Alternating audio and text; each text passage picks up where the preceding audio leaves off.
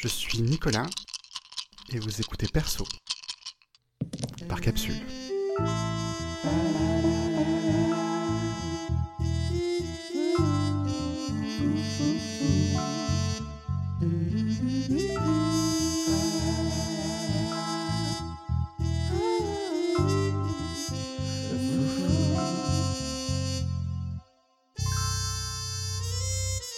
Bonjour à tous, bienvenue sur Perso. Je m'appelle Nicolas et je gère cette émission où j'accueille des rôlistes, des gens qui pratiquent le jeu de rôle, pour parler de leur identité, pour parler de l'identité qu'ils prennent quand ils jouent, et éventuellement du rapport entre les deux. Aujourd'hui, nous accueillons Aetlas, et je te laisse te présenter peut-être? Oui, euh, bah, bonjour à tous et à toutes. Euh, merci Nicolas de m'avoir invité. Alors, moi je suis une rôliste passionnée, beaucoup trop. Euh, je, passe un peu ma vie à faire ou à travailler dans le JDR parce que je suis à la fois donc rôliste mais aussi autrice, éditrice et plein d'autres choses dans le milieu du jeu de rôle. Euh, et puis voilà, qu'est-ce que si Et puis je fais des streams aussi.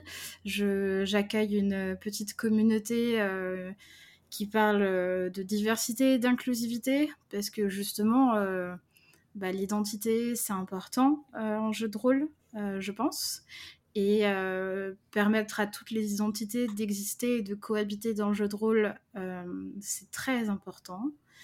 Euh, et donc euh, voilà, c'est une des raisons euh, pour lesquelles je fais ce que je fais aujourd'hui, enfin tout ce que tout ce qui anime mon militantisme aujourd'hui sur les internets. C'est très clairement pour ces raisons-là que j'ai voulu te ramener sur Perso, que j'ai voulu avoir ton, ton avis, ton regard sur certaines choses dont on va pouvoir discuter aujourd'hui, parce que tu as un rapport assez particulier à la marge pas seulement parce qu'en certains aspects ça correspond à ton identité, il y a certains éléments de ton profil euh, qui sont des éléments marginaux. Euh, je ne pense pas euh, gâcher quelques surprises que ce soit en parlant du fait que tu n'es pas une personne hétérosexuelle, tu n'es pas une personne neurotypique, et donc en certains aspects il y a des choses qui te concernent autour de ça. Mm-hmm. Par extension, tu aussi sensible à des éléments de marginalité qui ne te concernent pas directement. Tu es blanche, mais tu as aussi un regard là-dessus et tu tentes de faire attention à ça et d'encourager d'autres personnes à faire attention à ça. Ouais. Euh, je pense que ce regard, il vient. Euh, je rentre directement dans le vif du sujet, mais euh, je pense que ce regard, il vient du fait que j'ai grandi avec une maman qui était handicapée et que euh, du coup j'ai toujours vu la marge. J'ai toujours vu ce que c'était que d'être à la marge des choses et les regards qu'on portait sur les marges. Euh, qu'est-ce que ça faisait d'être à la marge Ce que ça faisait ressentir aux gens et euh, bah, du coup, quand je suis arrivée dans le milieu du jeu de rôle et que j'ai vu que c'était un milieu quand même majoritairement d'hommes cis, blancs, hétéros, neurotypiques, quoique. Euh, c'est peut-être le sujet le moins, euh, le moins euh, clair. et ben, je me suis posé la question, mais de où sont les autres? Parce que, en fait, ces autres, ils existent et ces autres, ils ont envie de s'emparer de ce, de ce média. parce que c'est un média qui permet justement d'aller explorer sa marge, sa marginalisation, son identité, et euh, qui permet de, de, simplement s'échapper aussi d'un réel qui n'est pas toujours simple, quoi. Bien sûr. Pour le coup, tu as aussi eu l'occasion, euh, avec ce rapport très proche, du coup, euh, dans ta famille même, à une personne handicapée, tu as aussi eu l'occasion de voir la différence qui existe entre un cliché et la réalité mmh. de certaines personnes tu as eu l'occasion de voir à quel point une mauvaise représentation peut être quelque chose de dommageable. Tu as eu l'occasion de voir comment les histoires qu'on raconte, qu'on se raconte, qu'on diffuse autour de nous, peuvent être quelque chose de dommageable, qui ont un effet très direct sur euh, le maillage culturel et, du coup, au final, comment on se traite euh, les uns les autres. Est-ce que, du coup, c'est des, euh, c'est des enjeux que tu as très vite voulu amener dans, ta pratique ou c'est quelque chose qui est venu avec du temps? Alors déjà, euh, je ferais juste une... Il y, a les clichés, euh, enfin je pense que c'est générateur de clichés, mais aussi de préjugés, et je ferai une différence entre les deux, parce que euh, certains clichés peuvent s'avérer réels dans certains cas. Un préjugé fait du mal quoi qu'il arrive, en, général parce qu'il il abîme la vision qu'on va avoir des autres avant même qu'on les rencontre. D'accord. Euh, mais euh, en, je... par où je passe euh, Avant slash en même temps que de commencer mon parcours holistique, j'ai euh, fait euh, une licence d'anthropologie, un master en sciences des religions qui m'ont amené à travailler avec des associations qui faisaient de la déconstruction de préjugés et de la formation à la lutte contre les discriminations, auprès notamment de lycéens et de collégiens. Donc cette déconstruction de préjugés que je vivais enfin que je faisais, euh, et en plus du coup je formais des, des sensibilisateurs entre guillemets. Euh, enfin c'était mon travail quoi. Euh, c'était déjà mon travail sur le sujet des religions. et donc forcément quand j'arrive dans le milieu du jeu de rôle et que je vois que il y a ces préjugés là qui existent un peu partout à cause d'histoires qui sont euh, qui ne sont pas, euh, enfin qui ne sont pas réfléchies entre guillemets, parce qu'elles sont basées sur des choses qu'on ne connaît pas, euh, parce que, parce, je sais pas, je, je, là tout de suite je mettrai pas le doigt dessus. Peut-être que ça viendra plus tard. Mais tu, parles de cette déconstruction de clichés face aux religions, puisque c'est là-dedans que tu as évolué pendant un moment. J'imagine que ça t'a donné à ce moment-là, quand tu as appris des choses, euh, l'occasion de réfléchir à tes propres clichés, à des choses dans lesquelles tu as grandi et qu'il s'agissait de déconstruire à ce moment-là? Je pense que j'avais déjà fait pas mal ce travail-là euh, du fait du, de, l'anthropologie qui nous apprend à, faire un pas de côté et à regarder le monde euh, avec un œil nouveau, avec un œil objectif, pas objectif, mais avec un, regard d'enfant, en fait. Avec un regard de quelqu'un qui euh, ne sait rien sur le monde et qui va essayer d'apprendre à, le connaître et à le rencontrer. D'accord. Écoute, euh, je te propose maintenant qu'on passe sur, euh, de manière très terre-à-terre et très basique, que tu me parles de personnages que tu as joués. Que tu ah. parles de personnages avec lesquels tu as eu l'occasion de passer du temps, peut-être que tu as joué au cours de campagne, sur plusieurs sessions, des personnages que peut-être tu as vu évoluer, qui, ont, t'ont peut-être surpris en certains aspects. Et idéalement, j'aimerais que tu me parles d'un personnage que tu as joué il y a longtemps, au début de ton parcours. Et j'aimerais que tu me parles aussi d'un personnage que tu as joué il y a peu de temps.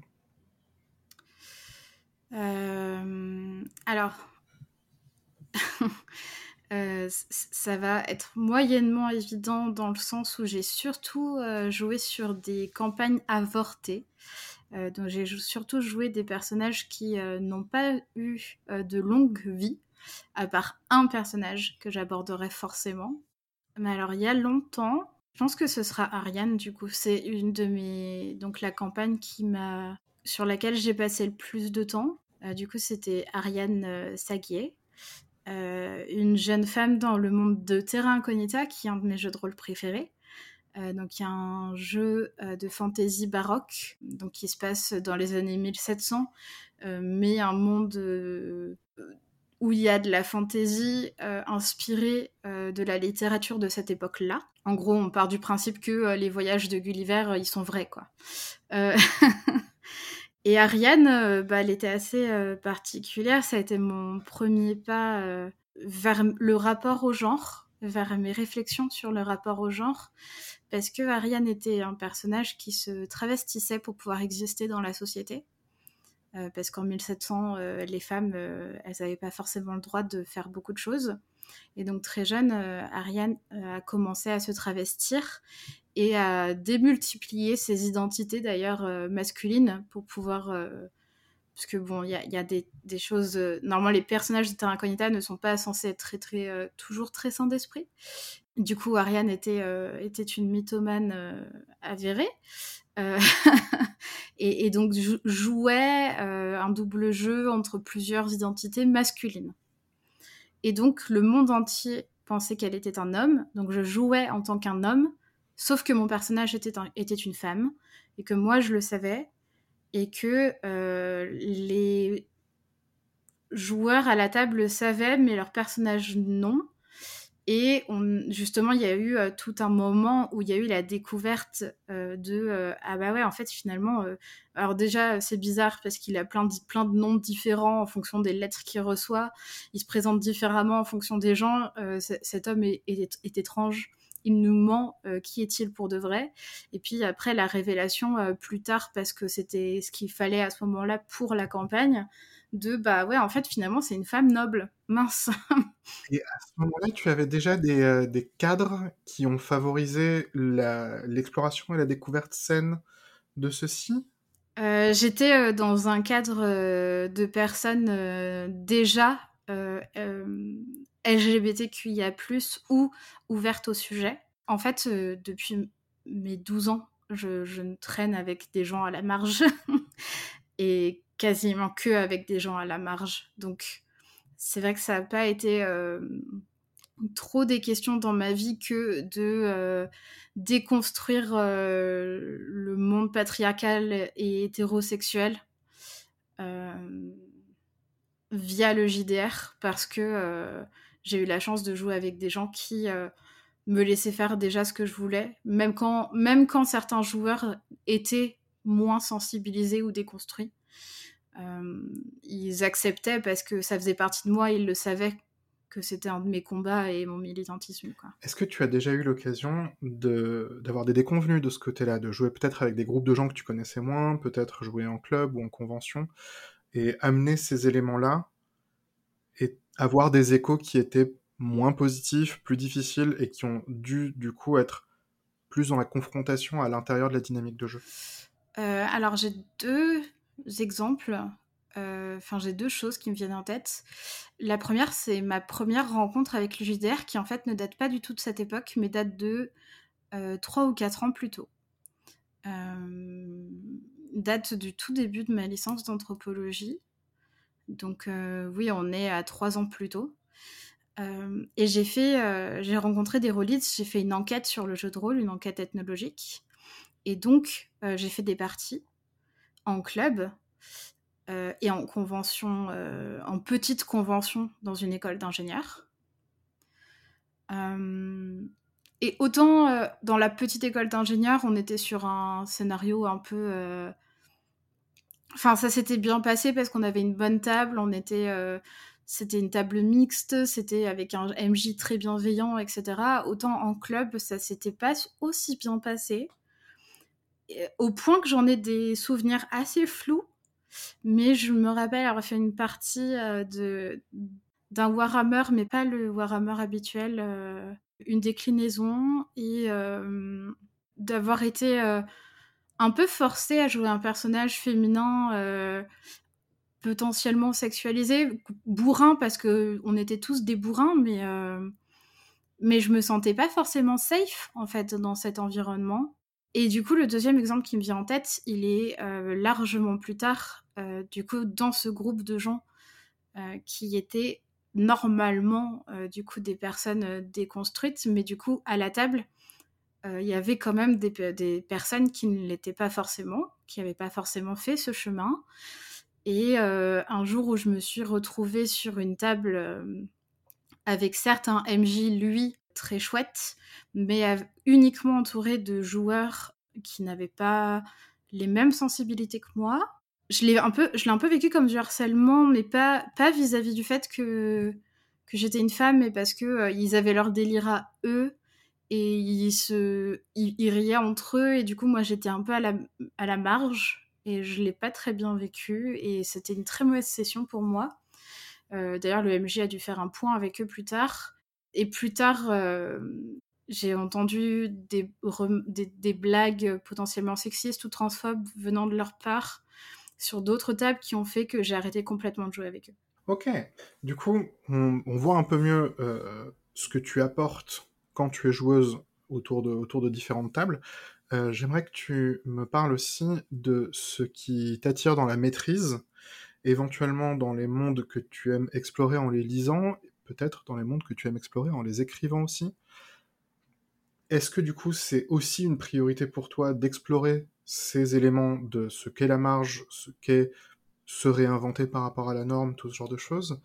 Euh, est-ce que c'est des choses que tu imagines plutôt dans le combat ou plutôt dans une sorte d'acceptation où justement on n'a pas besoin de réfléchir à ces choses-là parce qu'elles sont évidentes pour tout le monde et simples quel est, ton, quel est ton rapport quand tu te retrouves plutôt avec une autorité de MJ mmh.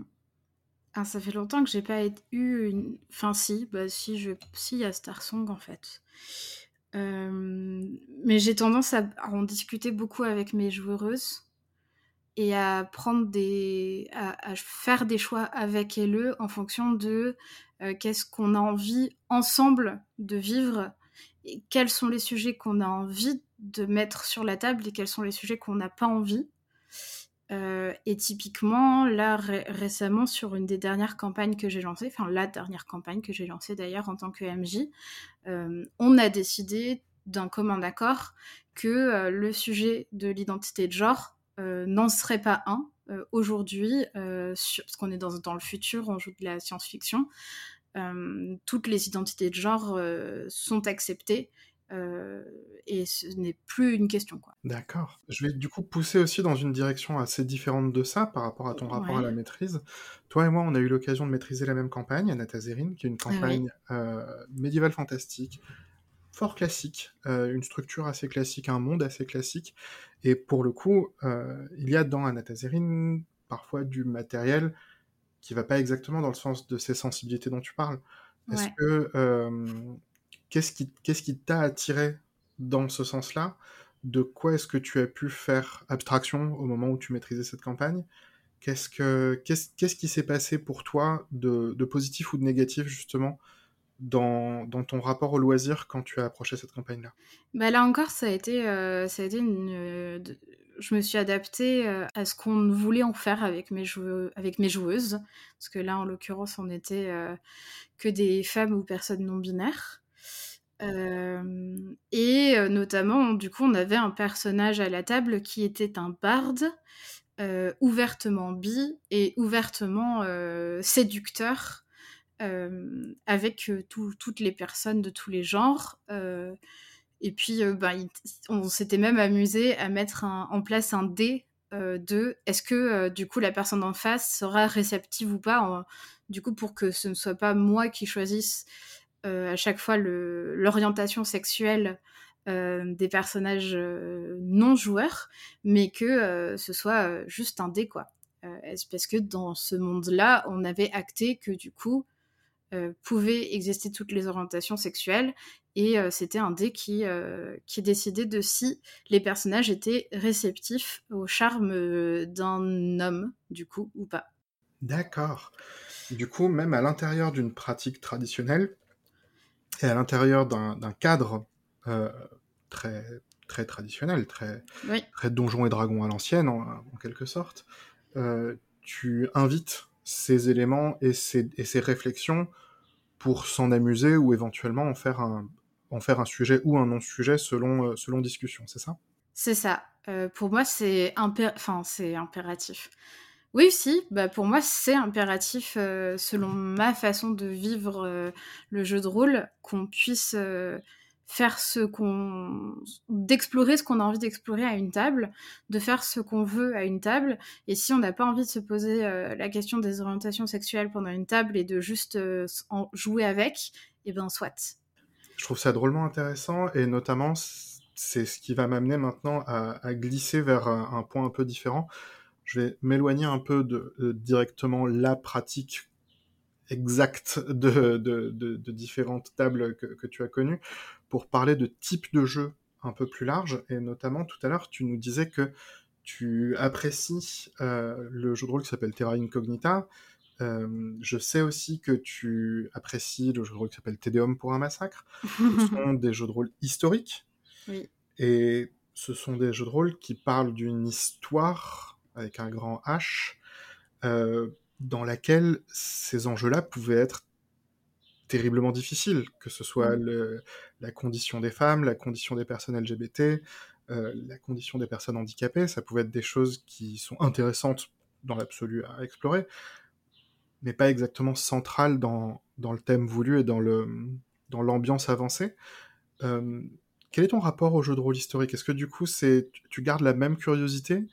Ou tu es amené à garder, à, mettre de côté certains aspects pour plus t'intéresser à une ambiance euh, réelle, euh, complète euh Alors j'ai tendance à être très fidèle euh, au lore, quel que soit l'univers, et donc quand c'est un lore entre guillemets historique, quand c'est donc l'histoire en elle-même avec un grand H, être aussi fidèle à l'histoire. Euh, parce que j'aime énormément me renseigner, me documenter et travailler avec. Euh, ce qui fait qu'effectivement, quand euh, je joue à Terra Incognita, quand je joue à TDM, ce sont des enjeux. Être une femme dans un monde tel que celui de TDM est un enjeu et à la table que j'ai eu l'occasion de me jeter, il y avait du coup un personnage masculin et deux personnages féminins. Euh, non, je crois qu'on avait deux masculins et deux féminins. Enfin bref, c'est un détail. Et euh, c'était un enjeu que d'être, d'avoir deux personnages féminins à cette table. Euh, que d'être euh, deux femmes qui se baladent sur les routes dans une France en guerre. Euh, et dans Terra Incognita, bah, très clairement, euh, bah, on a joué avec ça. Euh, Ariane se travestissait. Et, ça a été un enjeu pour faire fuir, enfin pour sauver une jeune fille du mariage. du coup, Ariane l'a invitée à faire de même et l'a envoyée sur un bateau sous, sous, enfin travesti à son tour. D'accord, donc c'est des éléments avec lesquels tu es prête à jouer avec l'histoire, et pour autant, tu ne joues avec que dans la mesure dans laquelle l'histoire accepte ce que tu peux apporter, ce que tu peux pousser dans ce sens-là. Je pense que ce serait une... Enfin, je pense que c'est un, peu façon euh, Good Society, du coup, qui est aussi un jeu historique... Enfin, qui peut être un jeu historique. Euh, donc qui est un jeu euh, qui euh, s'inspire des, euh, des, romans de Jane Austen. En fait, j'aime beaucoup au début de mes parties, de mes campagnes, euh, poser euh, la question de euh, à quel point on, reste proche de l'histoire, à quel point euh, on reste proche, y compris quand ça concerne les questions de genre et tout ça. Enfin, du coup, dans Good Society, on pose la question. Euh, est-ce que en termes de euh, et sur la question du genre, est-ce qu'on reste dans un patriarcat euh, tel qu'il est avec euh, tout ce que ça implique, notamment l'homme qui doit demander la main à la femme d'abord en demandant à son père, etc. Est-ce que on on reste, on, s'approche plutôt d'une égalité de genre, notamment euh, en termes d'héritage, euh, etc. Ou est-ce qu'on inverse complètement les rapports de genre et que on, joue dans un monde imaginé, imaginé euh, où ce seraient les femmes qui, qui, seraient dans un matriarcat et ce seraient les femmes qui demanderaient en mariage, ce seraient les femmes qui hériteraient, etc. J'aime beaucoup l'idée de, à chaque début de, de, jeu, me poser ces questions avec les joueuses pour savoir qu'est-ce qu'on a envie de faire là aujourd'hui. D'accord, d'accord, je vois. Je vais prendre le, temps du coup de, de, glisser vers un autre type de jeu qui est donc absolument pas historique en soi, même si j'imagine qu'on pourrait imaginer un croisement entre les deux. Euh, ce qu'on appelle les jeux cosy, les jeux qui sont confortables, les jeux qui ne sont pas forcément basés sur du conflit ou sur de la bagarre. Euh, je sais que c'est aussi des jeux qui te tiennent à cœur. Euh, je vais citer au passage euh, Wonder Home par exemple, ou des, jeux qui, des jeux de Jion Shim qui sont basés sur la construction d'un objet sur lequel on va agir avec artisanat ou avec écriture, ou faire des croquis, ou tout ce genre de choses. Tout un autre rapport au jeu qui ne passe pas par le conflit, qui passe vraiment par explorer des choses confortables.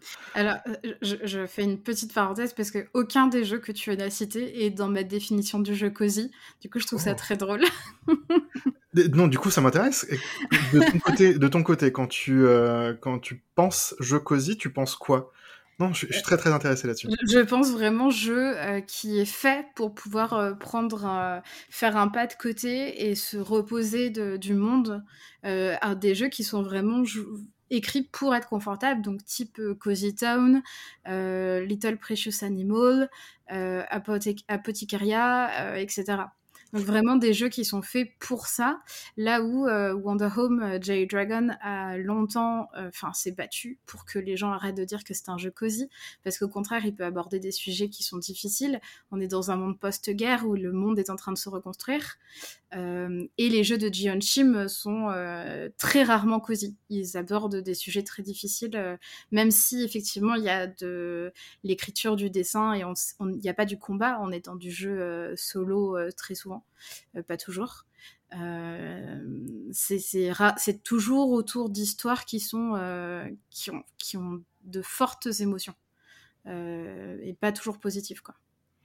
D'accord, effectivement, je, je, trouve que c'est une, une, nuance qui est drôlement intéressante parce que du coup, tu amènes l'idée d'un jeu cosy comme étant un jeu qui est reposant, mm. et qui, qui, permet effectivement d'avoir un moment où on souffle, un moment où on n'est pas en train de se stresser, des trucs comme ça, alors qu'effectivement, j'amenais des enjeux euh, qui pouvaient être émotionnellement intenses, mais qui, n'étant pas basés sur la bagarre, euh, permettaient d'avoir bah, justement un rapport peut-être un peu moins un peu moins urgent et immédiat euh, à l'histoire.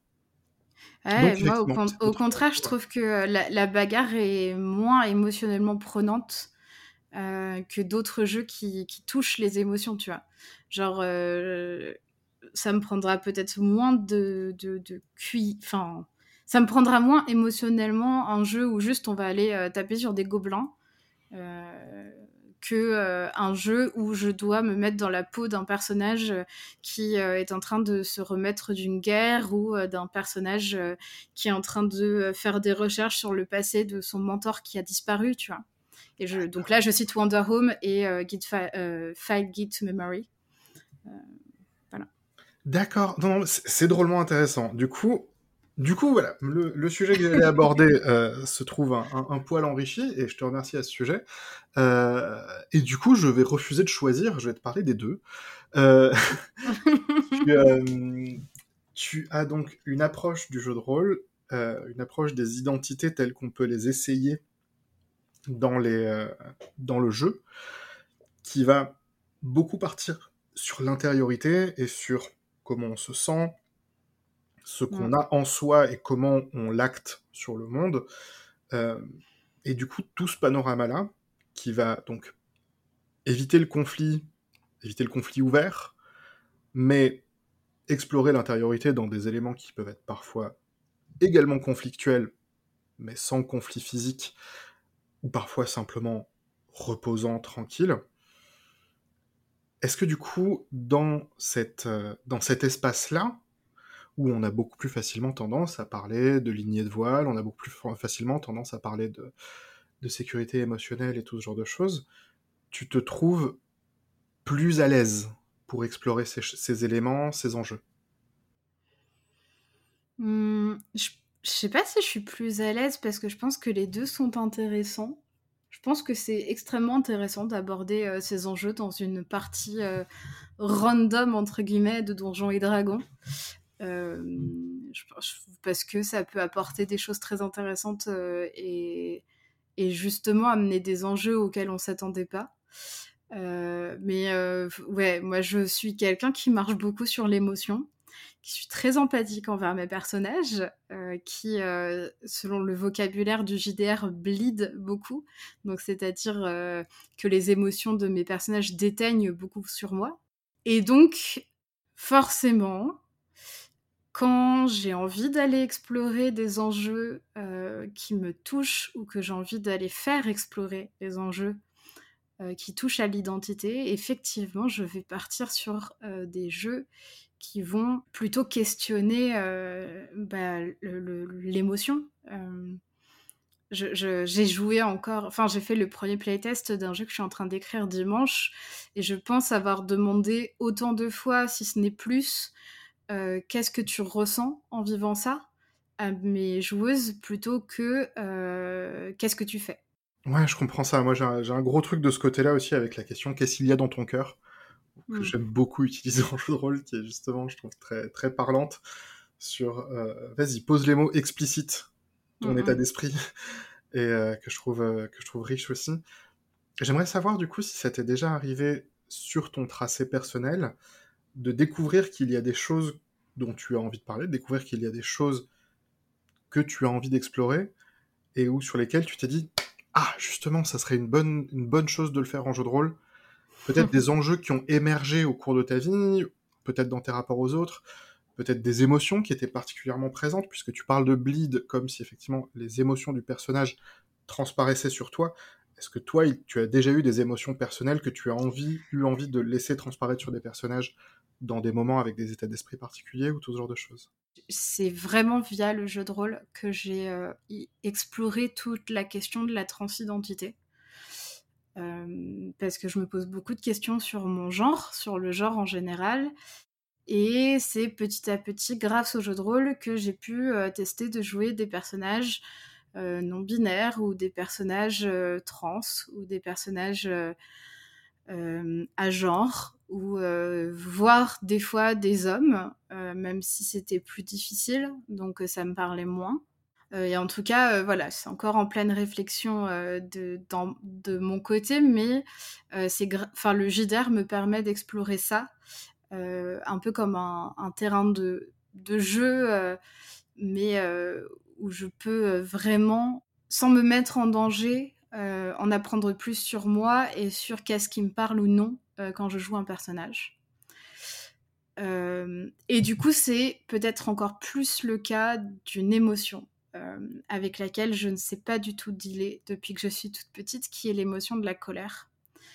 ça vient beaucoup du fait d'être une, d'être, d'être, d'avoir été élevée en tant que femme mais on nous refuse un peu la colère dans notre société. Euh, on refuse la colère aux femmes en tout cas. Euh, et euh, peut-être, et c'est encore plus le cas vu mon comportement, vu mon caractère, etc. Mais j'ai toujours refoulé la colère. je ne sais pas être en colère, ou en tout cas je ne savais pas, je commence à apprendre. Et du coup, j'ai souvent, dans des jeux de rôle, joué des femmes en colère. Euh, pour X ou Y raison, mais parce que ça me faisait du bien de pouvoir euh, vivre cette émotion à travers un personnage, vu que moi, je pouvais pas l'exprimer dans ma réalité. D'accord. C'est des choses qui te sont venues très tôt dans ta pratique? Ou est-ce que ça t'est venu instinctivement tôt dans ta pratique et ensuite tu y as réfléchi et tu t'es mis à le faire volontairement? Est-ce qu'il y a eu une évolution de ton rapport à ceci? Pour le sujet du genre, je pense que c'est venu plutôt tardivement parce qu'au début, je ne m'autorisais pas à me poser ces questions, euh, pour plein de raisons. Euh, mais pour le sujet de la colère, euh, c'est venu très tôt et c'est pas forcément venu consciemment. C'est juste qu'à force de jouer des femmes en colère, j'ai commencé à me dire, hein, effectivement, ça, peut-être qu'il y a un truc là. parce que quand il y avait notamment des pré-tirés, je me tournais systématiquement vers la jeune fille en colère qui venait de perdre son père et qui voulait tuer, enfin qui voulait retrouver et se venger euh, de, la personne euh, qui, euh, l'avait tué, quoi. En gros. du coup, je me pose forcément la question est-ce que, à mesure que tu dis que tu es en train d'apprendre à gérer ce, cette émotion dans ta vie, est-ce que tu t'es déjà senti aidé par des personnages pour apprendre à gérer ça? Est-ce que tu t'es déjà dit, là, face à ce que je suis en train de traverser, j'ai le droit d'être en colère, mon personnage ferait ça, et je l'ai déjà vécu en jeu, et du coup, je peux canaliser ça en vrai?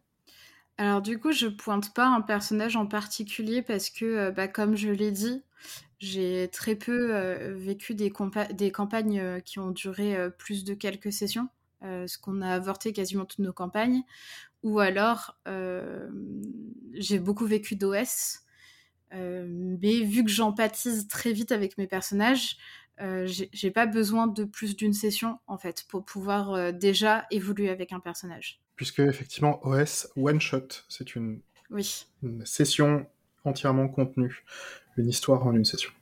On glisse souvent en deux sessions, mais en tout cas, c'est quelque chose de très court et qui se veut ne pas avoir de suite. Est-ce que, en tout cas, dans ta, dans ta vie, dans ta manière d'aborder, d'apprendre et de tâtonner avec le sentiment de colère, tu as déjà eu l'occasion de faire mentalement référence à des colères que tu avais déjà vécues en jeu pour extérioriser Je pense qu'en tout cas, je, je, je me souviens pas avoir fait référence à des, à des moments de colère en particulier, mais en tout cas à des, des, des légitimités de colère. Euh, ce personnage euh, est défini comme un personnage en colère pour X et Y raisons. Euh, bah alors pourquoi moi, pour X et Y raisons, j'aurais pas le droit de l'être?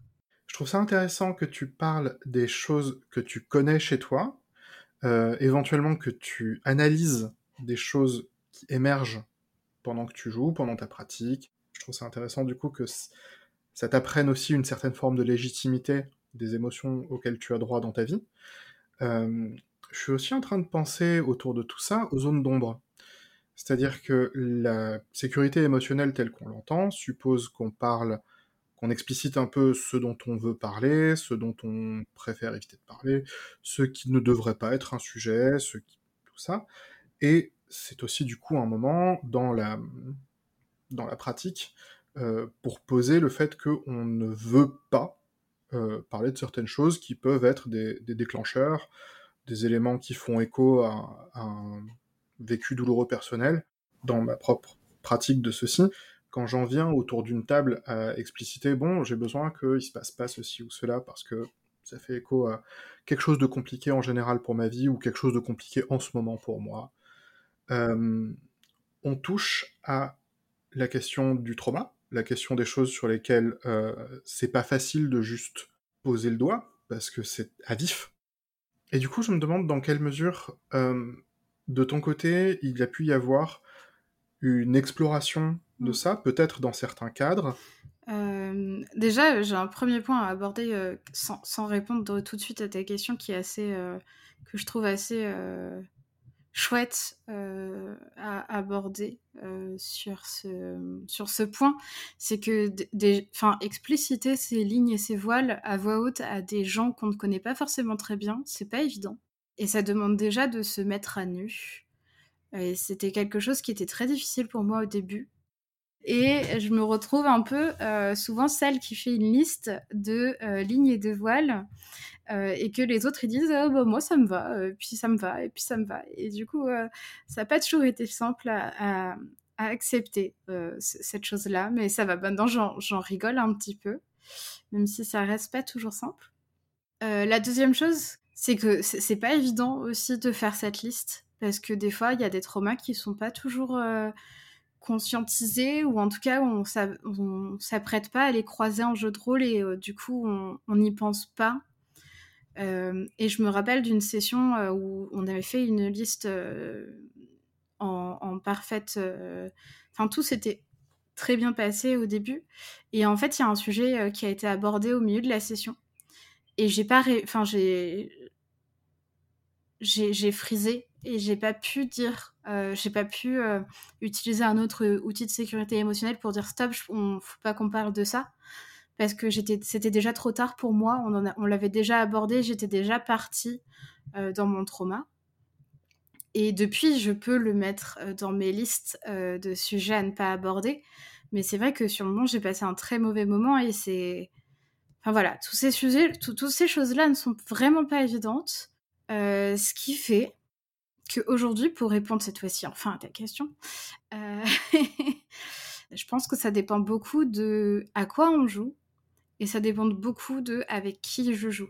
Je fais pas forcément euh, les mêmes listes de lignes et de voiles en fonction d'avec qui je joue, en fonction de, du personnage que j'ai créé et de, du jeu auquel on va jouer. Euh, je pense notamment à une partie euh, très récente que j'ai fait, enfin que je fais avec toi, Nicolas, d'un jeu qui s'appelle Ribbon Drive, écrit par Avery Alder et qui est un jeu qui se veut être intimiste, qui est un jeu qui, qui se veut explorer euh, les émotions des personnages. Et du coup, j'ai dit, euh, alors de base, euh, les personnes, j'avais joué déjà avec toutes les personnes à la table. Et donc, je savais que je pouvais leur faire confiance. et je leur ai dit, bon, globalement, vous connaissez à peu près mes listes. Et puis, en fait, c'est pas grave si vous les connaissez pas. Parce que, alors, il y a un sujet, je veux vraiment pas qu'on l'aborde, c'est celui-là. Mais le reste, là, sur ce jeu avec vous, je me sens en sécurité pour que on l'approche. Et si je me sens pas, je saurais vous dire, euh, ok, là, on s'arrête. Excellent, je vois. Du coup, tu poses aussi une certaine plasticité autour de l'utilisation des, euh, outils de sécurité émotionnelle. Ouais. Euh, pour beaucoup de gens, pour beaucoup de détracteurs, pour beaucoup de personnes très conservatrices dans le milieu du jeu de rôle, il y a cette, image des outils de sécurité émotionnelle comme étant des, des, freins universels absolus, mais ce que tu racontes va exactement dans le sens inverse. C'est-à-dire bah que ça dépend des gens avec qui tu causes, des gens avec qui tu joues, des sujets éventuellement, potentiellement de ton état d'esprit aussi, parce que tu, à tous les moments, tu vas pas forcément être aussi bien armé pour faire face à différents sujets complexes. Euh, et, au contraire, euh, tu vois, euh, parmi les joueurs qui étaient présents à la table, il y en avait deux avec qui, enfin, il y avait toi, je crois qu'on avait fait une partie ensemble, mais bon, je te connais bien en dehors du jeu de rôle, et les deux autres, il y en a un avec qui j'ai pas mal discuté, et l'autre, je n'ai strictement fait que deux parties de jeu de rôle avec. Donc en fait, cette personne avec qui je n'avais fait que strictement que deux parties de jeu de rôle, j'aurais pu ne pas vouloir lui faire confiance si euh, ça avait été euh, quelqu'un. Enfin, j'aurais pu dire ok, je, vais faire ma liste habituelle, mais euh, en fait, du fait d'avoir déjà joué avec lui et d'avoir vu comment il réagissait à la sécurité émotionnelle et à son, et, et à son attention à ce sujet, et eh ben j'ai pu dire ok bah là sur aujourd'hui je lâche, je lâche du lest et, je me sens prête à peut-être toucher ces sujets du doigt. Donc au contraire, je pense que insérer des, ces outils de sécurité émotionnelle, ça amène à plus facilement faire confiance derrière aux gens et à peut-être aborder plus facilement derrière les sujets qu'on a mis derrière des, des, voiles et des lignes, quoi. Je trouve ça très intéressant, notamment le fait que tu aies connu un déclencheur en jeu qui t'a permis ensuite de l'expliciter par, pour le reste de ta pratique. C'est-à-dire que en avançant, tu te connais, tu te connais davantage, tu arrives à mieux savoir quels sont les freins dont tu as besoin, quelles sont les zones d'ombre sur lesquelles, quand t'es pas en état ou pas avec les bonnes personnes, tu préfères poser des stops. Et donc, je peux imaginer un avenir où, en continuant à te connaître de mieux en mieux, tu arriverais à mieux poser des éléments qui actuellement sont hors champ, qui ne sont pas explorables du tout et qui pourraient l'être avec plus de finesse, avec plus de tâtonnement, avec certaines confiances, avec certains sujets, avec certaines barrières. Mm, mm. Avec certains jeux, avec certaines personnes, surtout, euh, dans mon cas.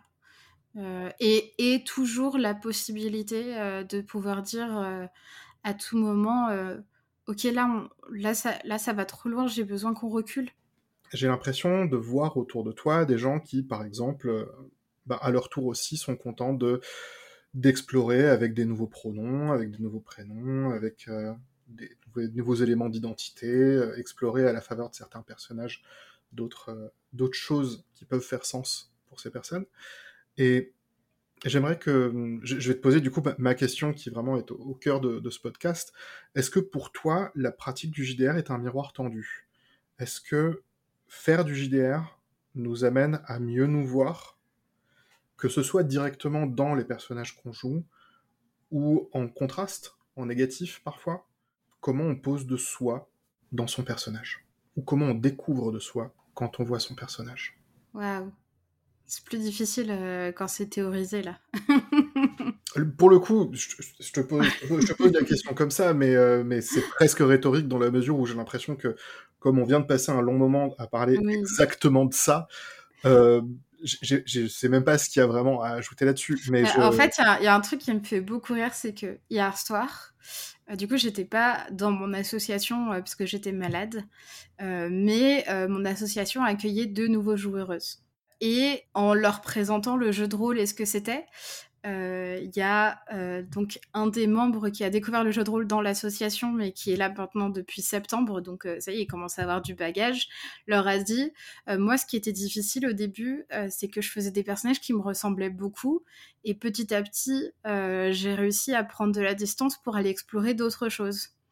Et euh, du coup, mon compagnon, qui euh, est euh, le vice-président de l'association, qui fait lui du jeu de rôle depuis très longtemps, a dit bah moi c'est l'inverse. J'ai commencé par faire un personnage qui était à l'opposé de moi, et après petit à petit j'ai réussi à me rapprocher de moi pour pouvoir explorer des choses de moi. Et je pense que le jeu de rôle c'est ça en fait, c'est se poser, enfin on pose nos personnages euh, soit en contraste, soit en, miroir, comme, es en train de, comme tu le dis, euh, de nous. Euh, et puis on prend des éléments de, nous pour les mettre dedans, ou on éloigne des éléments de nous pour voir qu'est-ce qui va se passer.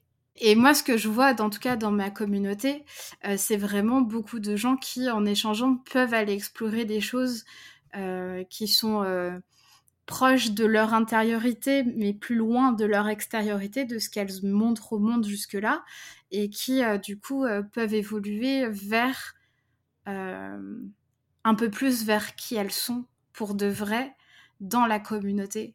Et, je trouve ça juste merveilleux. Excellent. De fait, ceci relie très bien les différents éléments dont on vient de parler, donc je te remercie à ce sujet. Euh, avant de finir ceci, j'aimerais te poser une question simple. Quelle question est-ce que tu aurais aimé que je te pose pendant ce podcast? Non, je crois que je crois que tu as fait globalement le tour de ce que moi j'aurais pu poser comme question à quelqu'un si je partais de ce thème-là, tu vois. Donc marrant parce qu'effectivement, comme sur ta chaîne, tu mènes une chaîne où tu fais des portraits, tu amènes des, tu amènes des gens pour causer tout ça, c'est plus souvent toi qui interviews les gens. Oui, c'est ça. Donc, euh, moi, j'ai l'habitude d'être l'intervieweuse et pas l'interviewée. Et euh, oui, globalement, tu as fait à peu près le tour de tout ce que j'aurais dit. Euh, enfin, tout ce que j'aurais posé comme question, ouais. Peut-être la seule chose, il y a une chose à laquelle, à laquelle j'ai pas répondu dans, dans toutes les questions que tu m'as posées. C'est que tu m'as demandé de parler d'un personnage que j'avais fait tout au, au début et des personnages que je faisais maintenant. Euh, et en fait, la différence entre les deux, c'est qu'au début, euh, je j'explorais mon. En fait, je pense que la seule différence entre les deux, c'est euh, ce que j'explore de, de, mon identité. Donc, en fait, c'est un peu une conclusion pour tout ce qu'on a dit. Mais c'est qu'au début, j'explorais mon féminisme à travers le jeu de rôle. Et aujourd'hui, j'explore mon identité de genre et mon identité, euh, mon orientation sexuelle. Enfin, donc euh, voilà. Ça, reste, une euh, exploration, mais pas mm. nécessairement sur les mêmes aspects selon où tu en es de ta propre découverte de ton identité et donc des choses à essayer sur des espaces fictifs sûrs. C'est ça, exactement. Pour moi, vraiment, le jeu de rôle, c'est le meilleur bac à sable pour découvrir qui on est et tester des choses et peut-être se dire bah finalement non cette chose là elle me parle pas et je suis pas ça tu vois. Mais euh, mais bon souvent euh, quand on a pensé à quelque chose et qu'on a voulu l'explorer euh, c'est que ça veut dire quelque chose quoi. Excellent. Eh bien écoute merci beaucoup d'être venu sur le sur le podcast eh ben, merci à toi de m'avoir invité. Trop chouette de pouvoir causer avec toi. On va s'arrêter là et c'est donc fini pour cet épisode de Perso.